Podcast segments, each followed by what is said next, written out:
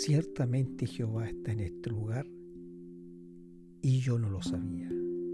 Génesis capítulo 28 y versículo 16. Cuando Jacob durmió con una piedra por almohada y vio la escalera que llegaba hasta el cielo, se le presentó el plan de salvación no en toda su amplitud, pero sí en los aspectos que eran esenciales para él en ese momento.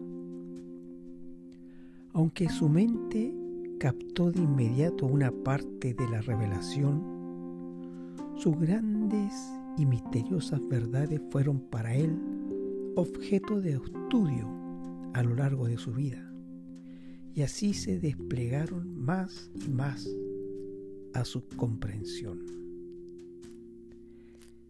Leamos la historia en Génesis capítulo 28 del verso 13 al 14. Allí encontramos a Dios diciéndole que las promesas que le había hecho a Abraham eran también para él. El versículo 15 dice, He aquí yo estoy contigo y te guardaré por donde quiera que fueres, y volveré a traerte a esta tierra porque no te dejaré hasta que haya hecho lo que te he dicho. ¿No es cierto que esto suena a buenas nuevas?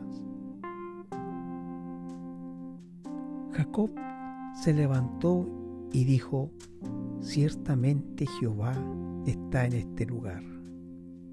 Y yo no lo sabía. Estaba sobrecogido. Levantó una piedra la puso como señal y llamó Betel a ese lugar.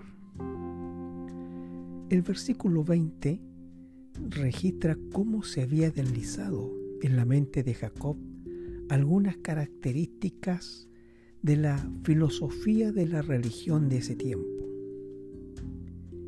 Dice, e hizo Jacob voto. Detengámonos en ese voto.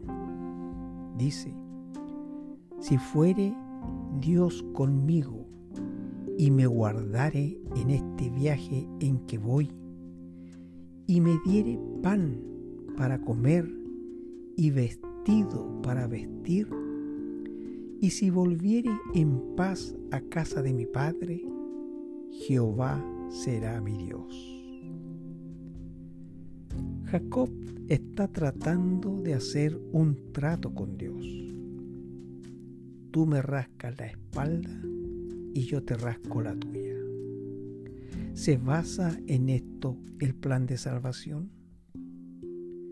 Es obvio que Jacob no entendía plenamente cómo obra Dios.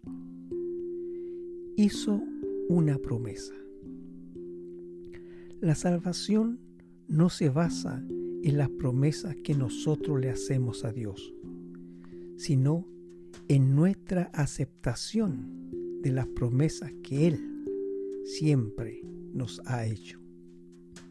La fe genuina sigue amando y confiando en Dios a pesar de lo que nos ocurra. Dios nos promete fortaleza para el día de hoy, pero no nos promete un cielo azul siempre. Jacob continuó haciendo tratos con Dios hasta que llegó al arroyo. Jacob finalmente se encontró solo allí. Se dio por vencido y se entregó plenamente a la dirección del Señor.